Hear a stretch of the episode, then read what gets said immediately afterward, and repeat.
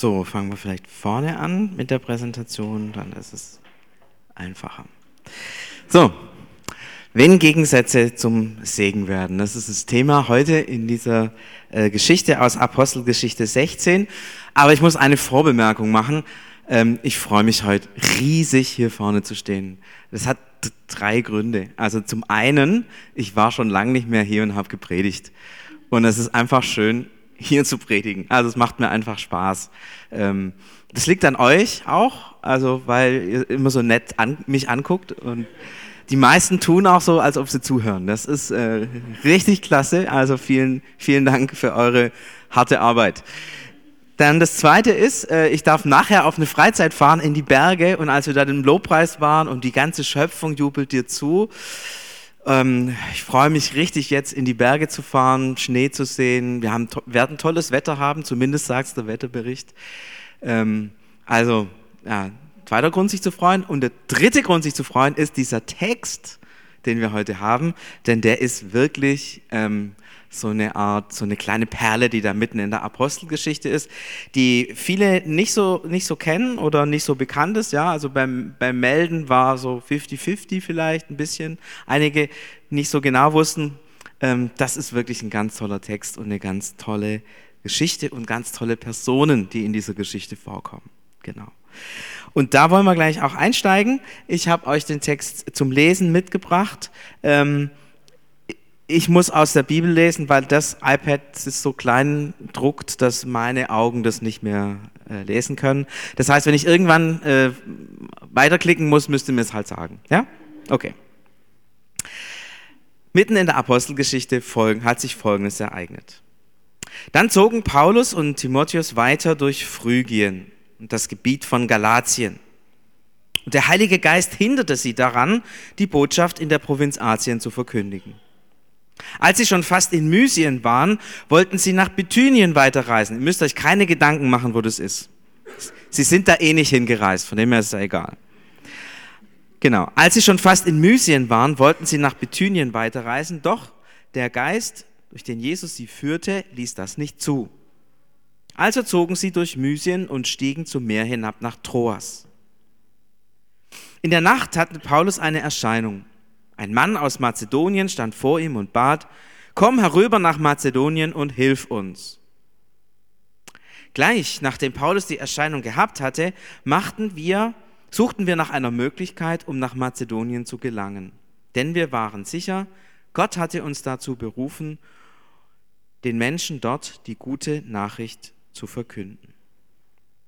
Von Troas aus setzten wir auf dem kürzesten Wege nach Samothrake über. Einen Tag später erreichten wir Neapolis, von dort aus gingen wir nach Philippi. Das ist eine bedeutende Stadt in diesem Bezirk Mazedoniens und römische Kolonie. In dieser Stadt blieben wir einige Zeit. Am Sabbat gingen wir durch das Stadttor hinaus an den Fluss. Wir nahmen an, dass dort eine jüdische Gebetsstätte war. Wir setzten uns und sprachen zu den Frauen, die an diesem Ort zusammengekommen waren.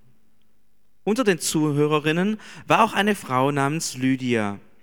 Sie handelte mit Purpurstoffen und kam aus der Stadt Thyatira. Lydia glaubte an den Gott Israels. Der Herr öffnete ihr das Herz, sodass die Worte des Paulus, sodass sie die Worte des Paulus gerne aufnahm. Sie ließ sich taufen, zusammen mit allen, die in ihrem Haus lebten.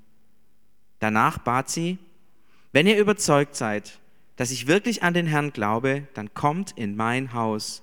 Ihr könnt bei mir wohnen. Und sie drängte uns förmlich dazu. Eine Geschichte, die, wenn man sie mal genau anschaut, voller Gegensätze ist. Ich habe diese Gegensätze auf drei Ebenen. Äh, zunächst mal die erste Ebene, wo man äh, die Personen einfach mal genau anschauen kann. Paulus, der große Missionar, er weiß nicht recht wohin, das heißt, er will irgendwo in die Türkei, irgendwo da missionieren, äh, keine Ahnung, wo das überall ist und äh, irgendwie hat er das Gefühl, oder ist es der Heilige Geist, wir wissen nicht, wie er das herausbekommen hat, dass er da jetzt nicht verkündigen soll. Auf jeden Fall waren Paulus und dem Team, die miteinander unterwegs waren, irgendwie klar, das ist hier nicht richtig, das ist hier nicht richtig. Ja, und sie haben immer wieder gemerkt, egal wo sie hingingen, es ist nicht richtig. Und dann kam diese Vision, ein mazedonischer Mann, ähm, man weiß nicht so ganz genau, woran erkennt man denn mazedonische Männer. Also ähm, die haben Griechisch gesprochen, das heißt an der Sprache, damals an der Ecke des Römischen Reiches haben alle Griechisch gesprochen, an der Sprache nicht so sehr. Man vermutet, dass es vielleicht, dass er Sold also als Soldat angezogen war. Äh, irgendwie sowas, so eine Volkstracht oder sowas hat es ja da auch nicht gegeben. Also ähm, weiß man nicht so ganz genau, woran man den als mazedonischen Soldaten oder Mann erkennen konnte. Aber er sieht diesen mazedonischen Mann, der sagt, komm herüber und hilf uns.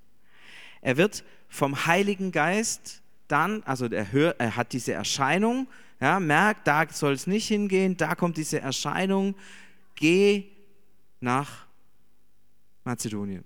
Ja, komm herüber und hilf uns. Für Paulus war klar, Gott sagt, geh nach Mazedonien. Er ist vom, vom Heiligen Geist in diese Stadt oder zumindest mal nach, nach Mazedonien geleitet worden. Er ist nicht aus eigenem Entschluss dort, wo wenn er selber überlegt hätte, wäre er woanders hingegangen. Er ist durch den Heiligen Geist geleitet. Von Beruf ist er Missionar, das heißt, er tut eigentlich nichts anderes als rumreisen und den Leuten von Jesus erzählen. Ab und zu ist er noch ein bisschen als Zeltmacher tätig, um ähm, sich seine Brötchen zu verdienen, aber grundsätzlich ist er eigentlich als Missionar tätig. Er ist ein unverheirateter Mann und er ist nicht reich, ja, wenn er nebenher arbeiten muss, um seine Brötchen zu verdienen. Er hat eigentlich kein Geld ähm, und ist auch davon angewiesen, dann eben vor Ort äh, unterstützt zu werden.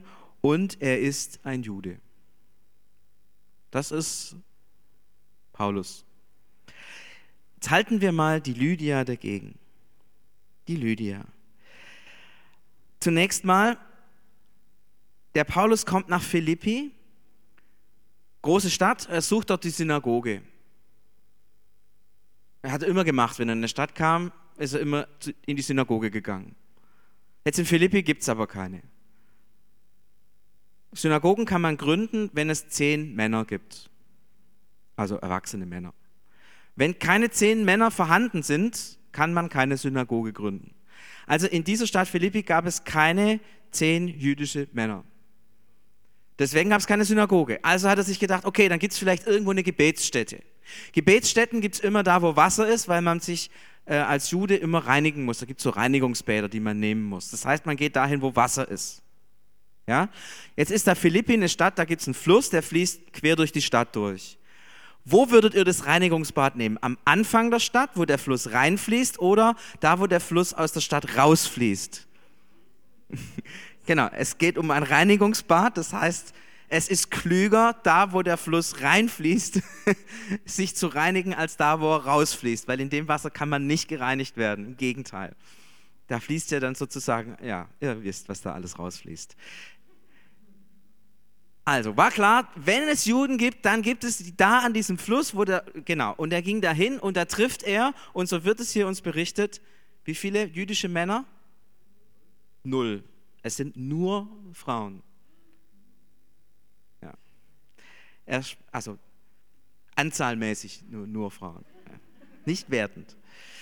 Ähm, wir setzten uns und sprachen zu den Frauen. Also da kein einziger Mann dabei. Aber ich fand es irgendwie krass. Der sieht, also die Vision, die er hat, ist ein mazedonischer Mann, der sagt, hilf uns. Und lässt er sich leiten, führen, kommt nach Philippi und trifft Frauen. Ich denke, hä? Ist, irgendwie, ist ja irgendwie witzig. Ja? Ähm, dann ist die Lydia die zentrale Persönlichkeit in dieser Geschichte. Sie kommt zum Glauben, das wird hervorgehoben, dass sie zum Glauben kommt. Ähm, die, warum ist die Lydia in Philippi? Das ist eine Purpurhändlerin. Heute würde man sagen, eine Stoffhändlerin. Sie handelt mit edlen Stoffen.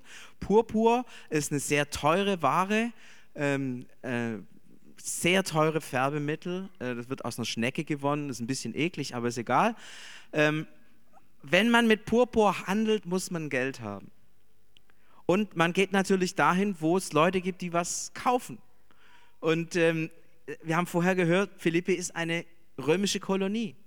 Also römische Soldaten, die ein Leben lang äh, gearbeitet haben als Soldaten oder Offiziere, bekommen Land und in Philippien können sich da niederlassen, bekommen nach 20 Jahren Dienst ihren Sold ausgezahlt. Die haben Geld. Und die wollen natürlich schick rumlaufen. Und dann kaufen sie sich natürlich auch schicke Stoffe. Und wenn ich eine Purpurhändlerin bin, dann gehe ich natürlich dahin, wo Leute sind, die Kohle haben, das Zeug auch zu kaufen, das ich verkaufen will. Also geht sie nach Philippi. Komplett logisch. Sie ist also in Philippi des Geldes wegen. Ganz einfach. Sie ist eine Händlerin von Beruf. Sie ist eine unverheiratete Frau. Kann man daraus erschließen, dass von dem Mann nicht die Rede ist? Es ist in der Bibel immer so, wenn Frauen äh, ohne Mann erwähnt sind, dann gibt es den einfach nicht. Sie ist reich, wenn man mit diesen Stoffen heiratet, äh, heiratet äh, handelt, ähm, dann, ist man, dann muss man reich sein, weil das, ist, das sind dann gleich Summen, die man investieren muss, die man einfach nicht so parat hat, wenn man sich irgendwann gucken muss, habe ich für morgen oder für heute noch das richtige Essen. Und sie ist eine Heidin. Das heißt zwar, sie ist an Gott gläubig, ja, sie, sie hat Interesse an diesem Gott Israels, das stimmt, aber sie ist trotzdem eine Heidin. Jude ist man nur, wenn man von einer jüdischen Frau geboren wurde. Das wurde sie definitiv nicht, sie ist eine Heidin. Und wenn man sich das nebeneinander hält, dann, müsst, dann muss man sagen, wow, was für ein Unterschied. Und eigentlich ist die Wahrscheinlichkeit, dass sich diese Menschen begegnen, extrem gering. Die leben in vollkommen anderen Welten. Ja, es ist sogar so, dass sie sich eigentlich nicht mal begegnen dürfen. Ein unverheirateter Jude mit einer unverheirateten Heidin zusammen, das geht schon mal gar nicht. Die dürfen ja nicht mal miteinander reden. Eigentlich müsste der Paulus, wenn er da mit denen geredet hat, gleich das Reinigungsbad nehmen als Jude, weil mit den Heiden darf man nicht zusammen sein. Am Ende der Geschichte heißt es, dass die Lydia den Paulus und die ganze Truppe, die mit ihm unterwegs war, zu sich in ihr Haus einlädt und die sagen erstmal nö. Ganz klar. Hey, jüdische Männer im Haus einer heidnischen, unverheirateten Frau, das geht überhaupt noch mal gar nicht. Das ist, das widerspricht allen Sitten der Juden und der Heiden. Deswegen heißt es am Schluss, sie drängte uns förmlich dazu. Ja? Also die musste sagen, hey, kommt doch. Irgendwie müssen sie sich aber durchgerungen haben, dass sie zusammengekommen sind. Und das, das hat mich bewegt. Gott in dieser Geschichte bringt er den Paulus und die Lydia zusammen, die so unterschiedlich sind, die sich nach menschlichem Ermessen gar nicht begegnen dürften die Sitte, Anstand, Kultur angeht, in vollkommen anderen Welten leben. Ja? Der Paulus, Missionar in der Innenstadt, die Lydia, reiche Frau in der Stuttgarter Halbhöhe. Andere Welten, andere Kulturkreise, anderes Denken, andere Wertvorstellungen. Und Gott bringt diese beiden Menschen zusammen zusammen. So zusammen, dass sie unter einem Dach wohnen, dass in ihnen sichtbar wird, sie sind ein Leib, sie sind eins, sie, sie gehören zusammen. Und es ist doch oberspannend, dass das die Geburtsstunde des Evangeliums in Europa ist. Dort in Philippi, die Lydia, es war die erste europäische Christin, von der wir wissen. Das erste Mal das Evangelium nach Europa kommt. Und ist es nicht der Hammer, dass in dieser Geschichte deutlich wird, wie Gott Gegensätze überwindet, wie das Evangelium Gegensätze überwindet und dass da, wo diese Grenzen überwunden werden, Frucht entsteht. Philippi ist eine Gemeinde entstanden. Und es war die Gemeinde, die Paulus über all die Jahre seines Dienstes getragen hat, unterstützt hat und für ihn war. Und es gab zwischen Philippi, der Gemeinde in Philippi und Paulus nie Streit. Alle anderen Gemeinden haben sich mit dem Paulus irgendwann gezofft. Kann man den Briefen wunderbar nachlesen, aber diese Gemeinde nicht. Diese Gemeinde hat in ihrer DNA Versöhnung. Versöhnung zwischen Mann und Frau, zwischen arm und reich, zwischen Jude und Grieche, zwischen geistlichen Berufen und weltlichen Berufen, zwischen ähm, diesen, ja, zwischen, zwischen diesen Welten, die da dazwischen sind. In dieser DNA dieser Philippi-Gemeinde steckt, steckt Versöhnung. Und vielleicht ist das ja auch das Geheimnis dieses Kontinents, dass es immer wieder gelungen ist, zur Versöhnung zu kommen. Und vielleicht ist das auch die Berufung dieses Kontinents, Versöhnung zu leben und Versöhnung zu stiften. Und vielleicht ist die Grundschuld auch und der Grundfehler dessen, was schief geht auf unserem Kontinent, das, dass wir genau das, diese Versöhnung nicht ergreifen und nicht leben. Kleine Geschichte, ganz nebenbei, aber ich merke, da steckt so eine Tiefe drin. Und auch für, für Gemeindearbeit. Was für ein Segen ist es, wenn in der Gemeinde Männer und Frauen zusammenarbeiten, auf allen Ebenen. Was für ein Segen ist es, wenn in der Gemeinde Arme sind und Reiche.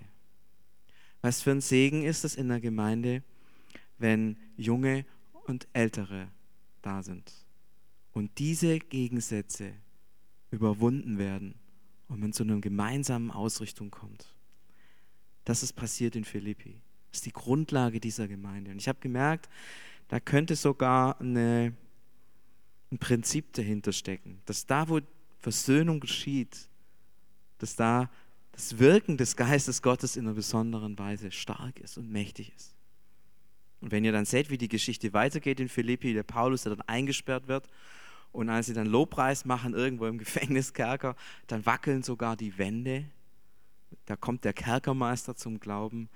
Was für eine Kraft ist in diesem Dienst in dieser Stadt präsent. Gott bringt Gegensätze zusammen und daraus entsteht so viel Segen. Ich möchte eine Stufe tiefer mit euch gehen in dieser Geschichte sind ganz viele Elemente von menschlicher Planungen drin. Also zum Beispiel, als der Paulus und die anderen äh, Jünger mitkriegen oder anderen, die Reisebegleiter mitkriegen, wo es hingehen sollen, dann planen sie, wie kommen wir so schnell wie möglich dahin. Paulus überlegt sich, in welche Stadt reisen wir. Wir reisen nach Philippi, weil Philippi ist eine der größeren Städte. Ja, da steckt, eine, da steckt einfach ein ein Denken dahinter. Da muss man planen, da muss man überlegen, da muss man fragen, hey, wie reise ich dahin? Welche Stadt reisen? Mazedonien ist groß. Ja, du könntest auch irgendwie nach Unterbempflinge äh, reisen. Also Mazedonien heißt Unterbempflinge anders, aber äh, man könnte ja auch äh, irgendwo aufs Land reisen und da anfangen. Nein, der Paulus hat gesagt, ich reise nach Philippi. Das ist wesentlich, äh, das ist, das ist, das ist der, der Ort, wo es hingehen soll, weil es eine Hauptstadt ist. Lydia hat die Gewohnheit, ja, sie, sie hat so eine Gewohnheit, am Schabbat gehe ich da zu der Gebetsstätte und treffe ich mit den anderen Frauen. Das hat sie als, als Gewohnheit für sich erkannt, plant ihre Woche entsprechend, dass sie, die, dass sie die Zeit da dafür hat. Es ist ja anders als bei uns, ja. In der Antike hat man sieben Tage in der Woche gearbeitet und wenn man einen Tag eben nicht arbeitet oder einen Tag sein Geschäft zumacht, dann muss man das irgendwie organisieren und planen und irgendwie überlegen, wie kriege ich das hin. Der Sonntag ist damals noch nicht erfunden worden. Ja. Ähm, auch da steckt eine gewisse äh, Planung dahin, dahinter. Und auch, ja, wegen die Hauptstadt habe ich schon gesagt, und auch die Überlegung, die wir vorher angestellt haben, ja, wo finde ich eigentlich Juden, mit denen ich ins Gespräch kommen kann über Jesus? Ja. Da suche ich die Synagoge. Scheiße, es gibt keine. Okay, wo gehe ich dann hin? Ja, ist der Bach? Okay, wo fließt der Bach? Okay, da gehe ich hin. Das hat was einfach mit gesundem Menschenverstand zu tun und Überlegung und Planung. Und wenn das in dieser Geschichte nicht passiert wäre, dann wäre nichts passiert. Ja, wenn der Paulus auf die andere Seite gegangen wäre, schöne Scheiße, kann man nur sagen. Ja. ähm, und gleichzeitig ist diese Geschichte geprägt von einer ganz starken Führung Gottes, dass diese Lydia von diesem jüdischen Gott ergriffen war und, und, und was hören wollte. Da, da ist was vorbereitet worden in ihrem Leben über viele Jahre hin, wo Gott sie geleitet hat. Denn natürlich diese Vision des mazedonischen Mannes, die der Paulus bekommen hat, und auch das, das heißt, der Heilige Geist wehrte uns. Also hier, hier ist Gott führend, er greift eigentlich übernatürlich ein, indem er dem Paulus etwas sagt, indem er ähm, dann auch das Herz der Lydia öffnet. Ja, er, er greift, Gott greift richtig ein und sorgt, dass die Dinge zusammenkommen. Und ich fand es so schön in dieser Geschichte, wie göttliches und menschliches Planen zusammenkommen. Und ich merke, das ist ja auch gar nicht so einfach als Gemeinde. Ja, da sitzt man im Vorstand zusammen und dann werden diskutiert man, wie macht man es, macht man so oder so oder so, welches Geld gibt man für was aus. Und das, was man da braucht, ist, ist, ist ein Taschenrechner. Und das hat nichts mit geistlicher, äh, göttlicher Führung zu tun. Und dann auf der anderen Seite, wenn man sich fragt, hey, wie sollen wir, was sollen wir im Programm machen, wie sollen wir das angehen, dann ist man sehr schnell dabei und sagt, hey Gott, äh, wir wollen eine Zeit der Stille haben, wir wollen hören. Und das Geheimnis ist, dass beides zusammenkommt, dass beides seinen Ort hat, dass beides zusammenfließt und dadurch etwas unglaublich Großes und Schönes hervorkommen kann. Und ich wünsche mir das für, für uns als, als CVM, und ich bin dankbar, dass es immer wieder auch gelingt, dieses Miteinander von, von göttlicher Führung und menschlichem Plan zu erleben. Und ich möchte euch auch, aber auch ermutigen für euer eigenes Leben, diese beiden Dimensionen zusammenzuhalten und zu sagen, ja, natürlich macht es Sinn. Ja, es macht keinen Sinn, morgens aufzustehen und zu fragen, Jesus, welche Schuhe soll ich anziehen? Ja, der Blick aus dem Fenster würde euch helfen, die richtigen Schuhe zu finden, die dem Wetter angemessen sind. Total einfach. Und auf der anderen Seite einfach mal innezuhalten zu fragen, Jesus, welchen Menschen legst du mir heute ganz besonders aufs Herz? Für wen soll ich beten? Wen soll ich vielleicht anrufen? Wen, wem werde ich vielleicht begegnen? Was soll ich dem sagen? Wie soll ich mit dem umgehen? Darauf zu vertrauen, dass im Miteinander von menschlichem Planen und göttlicher Führung so viel Segen steckt und so viel möglich wird, was nie im Leben möglich wäre, wenn wir die Dinge auseinandergerissen hätten. Diese Geschichte ist dafür eines der schönsten Beispiele der Bibel. Und sie zeigt uns, wie wir in unserem ganz persönlichen Alltag auch leben sollen. Persönlich zu sagen, ja, ich, ich, ich plane, ich überlege, ich überlege mir, was ist gut, was, was hilft, was, was will ich tun. Und zugleich bin ich offen für das, was Gott redet. Bin vielleicht mal still im Gebet und höre hin. Sag Jesus, jetzt möchte ich dir Zeit geben, in meine Gedanken zu kommen. Du weißt, dass meine Gedanken immer, immer im Kreis laufen, aber ich möchte dich bitten, jetzt in dieser Zeit Leg deine Gedanken in meine Gedanken. Leg das, was dir wichtig ist, in meine Gedanken hinein. Und so vielleicht mal zwei, drei Minuten in der Stille zu sein.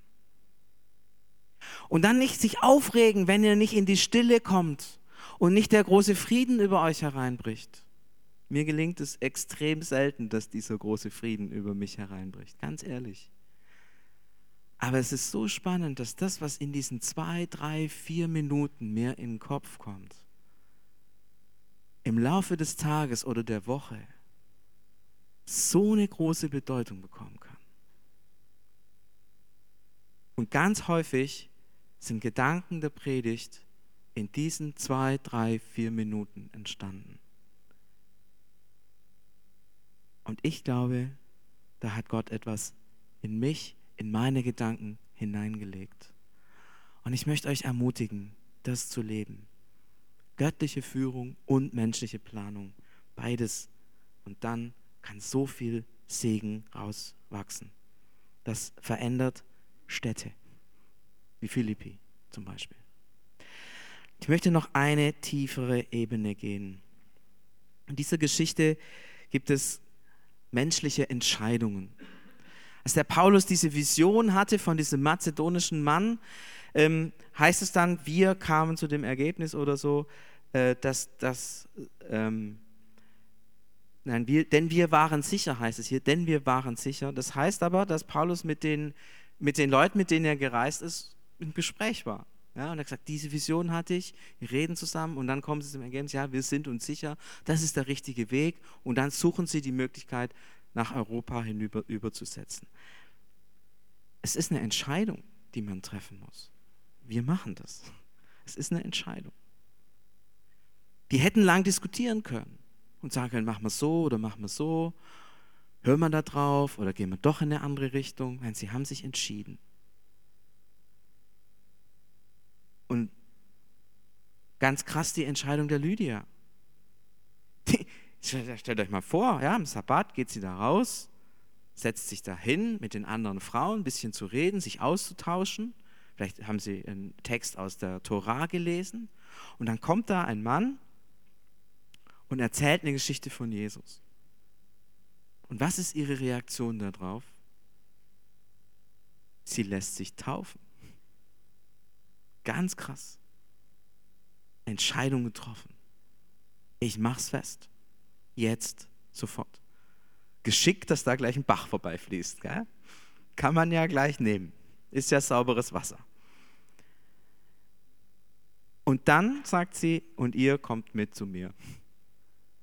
Entscheidungen. Entscheidungen, die diese Frau trifft, ganz krass. Und auf der anderen Seite gibt es sowas wie göttliche Vorherbestimmung. Gott verschließt die Türen. Er entscheidet. Ja, das sind nicht menschliche Entscheidungen, sondern es ist Gottes Entscheidung, da Türen zu verschließen, dass man irgendwie den nicht verkünden kann. Es ist Gottes Entscheidung, der Lydia das Herz zu öffnen. Hätte er nicht machen brauchen. Aber wenn Gott sich nicht entschieden hätte, das Herz der Lydia zu öffnen, dann hätte sich aber auch die Lydia nicht entscheiden können, sich taufen zu lassen und Christin zu werden. Und dann hätte es die ganze philippische Gemeinde in Philippi nicht gegeben. Und dann hätte Paulus seinen Missionsdienst nicht machen können, weil die Gemeinde in Philippi war es, die ihn über Jahre hin mit Essen, mit Geld, mit allem, was er gebraucht hat, unterstützt hat. Merkt ihr? Es geht nicht nur um Führung und Planung, sondern es geht um Entscheidung. Gott trifft Entscheidungen. Er sagt Ja zu mir, zu dir, zu jedem von uns. Aber er möchte auch deine Entscheidung. Dass du sagst, sagst Ja zu, zu Gott. Oder wenn du den Eindruck hast, ja, da, da legt mir Gott was aufs Herz, dann entscheide dich, diesen Weg zu gehen. Es kommen göttliche und menschliche Entscheidungen zusammen. Wir haben drei Ebenen. Wir haben die erste Ebene war ganz äußerlich.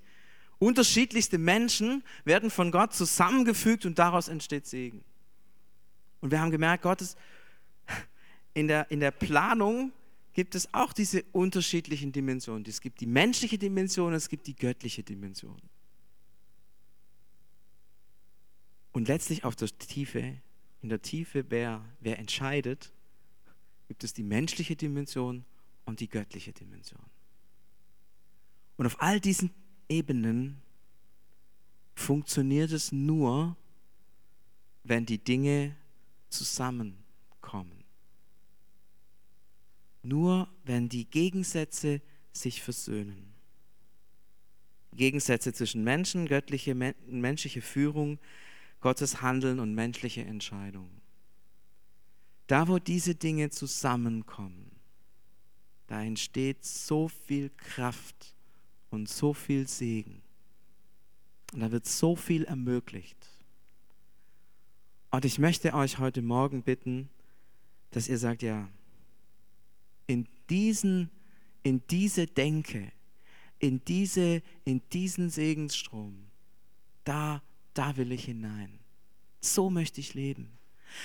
Ich möchte leben, dass ich verbinde. Gegensätze verbinde. Ich möchte, ich möchte das, weil ich den Eindruck habe, dass genau Gott das möchte. Ich möchte so leben, dass sich Gegensätze verbinden.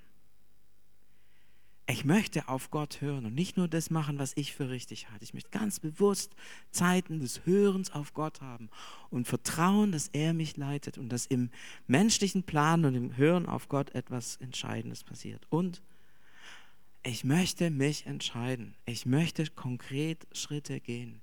Ich möchte nicht einfach sitzen bleiben und sagen, man könnte dies, man könnte jenes, man könnte das. Aber am besten ist, man wartet einfach mal. Sondern ich möchte konkret entscheiden. Wenn Paulus und seine Reisebegleiter sich nicht entschieden hätten, dann würden die immer noch irgendwo in der Türkei rumhängen und wir wären alle nicht hier. Wenn die Lydia sich nicht entschieden hätte, dann hätte der Paulus wahrscheinlich die ganze Mission nicht gemacht, machen können und wir hätten keinen Römerbrief und keinen Korintherbrief und keinen Galaterbrief und so weiter und gar nicht. Entscheidet. Wenn ihr denkt, ja, entscheidet. Und ihr seid in guter Gesellschaft, denn Gott hat sich auch entschieden. Für euch hat sich Jesus entschieden. Ganz bewusst. Dort in diesem Garten Gethsemane als er zum Vater gesagt hat, dein Wille geschehe, ich mach's, ich gehe für die Menschen. Diese Entscheidung Gottes ist die Basis, auf der wir entscheiden können.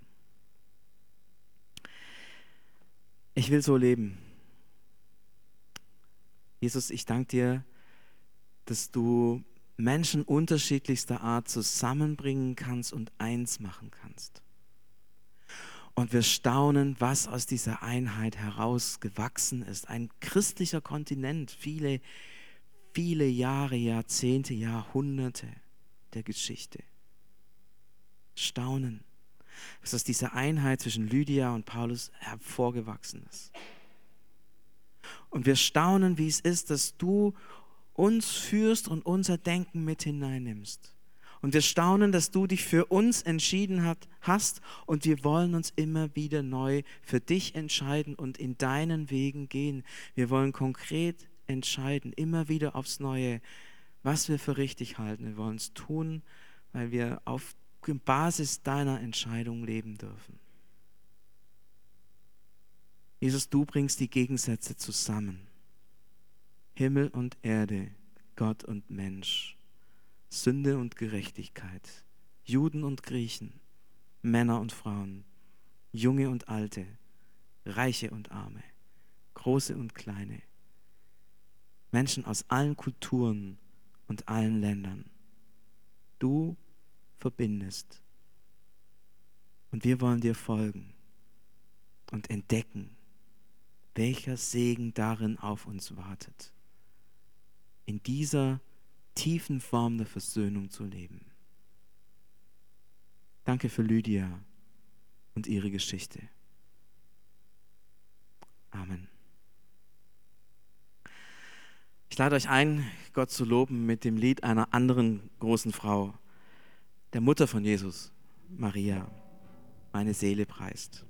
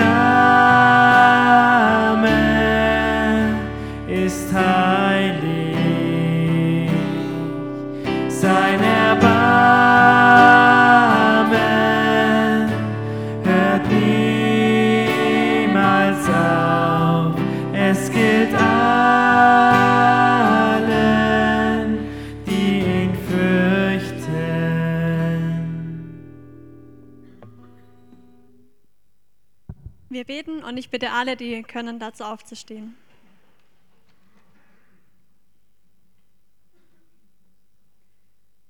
Vater, danke für die Worte, die wir jetzt hören durften.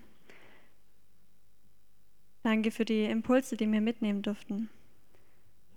Dass Gegensätze sich wie im Sprichwort anziehen, aber dass wir wirklich Gegensätze zusammenbringen dürfen, dass da ein großer Segen draus entsteht und dass ich bitte dich, dass wir wirklich den Mut dafür auch haben und bekommen. Manchmal ist eine Überwindung und trotzdem sehen wir im Nachhinein oft, dass es ein großer Segen ist. Und ich bitte dich, dass wir da den Schritt machen können. Und gleichzeitig uns entscheiden und trotzdem auch auf deine Entscheidungen hören. Dass wir wirklich beides ineinander vereinen und daraus dann Großes bewirken können mit dir. Ja, und die Welt, die braucht immer wieder Großes. Und ich danke dir, dass wir auf der ganzen Welt verteilt sind und ein riesengroßes Netz an Christen sind. Und ja, wir wollen einfach gemeinsam bitten, dass wir das auch nach außen hin tragen können. In der Gemeinde leben können, in der Gemeinde groß werden, stark und eine Verbindung haben.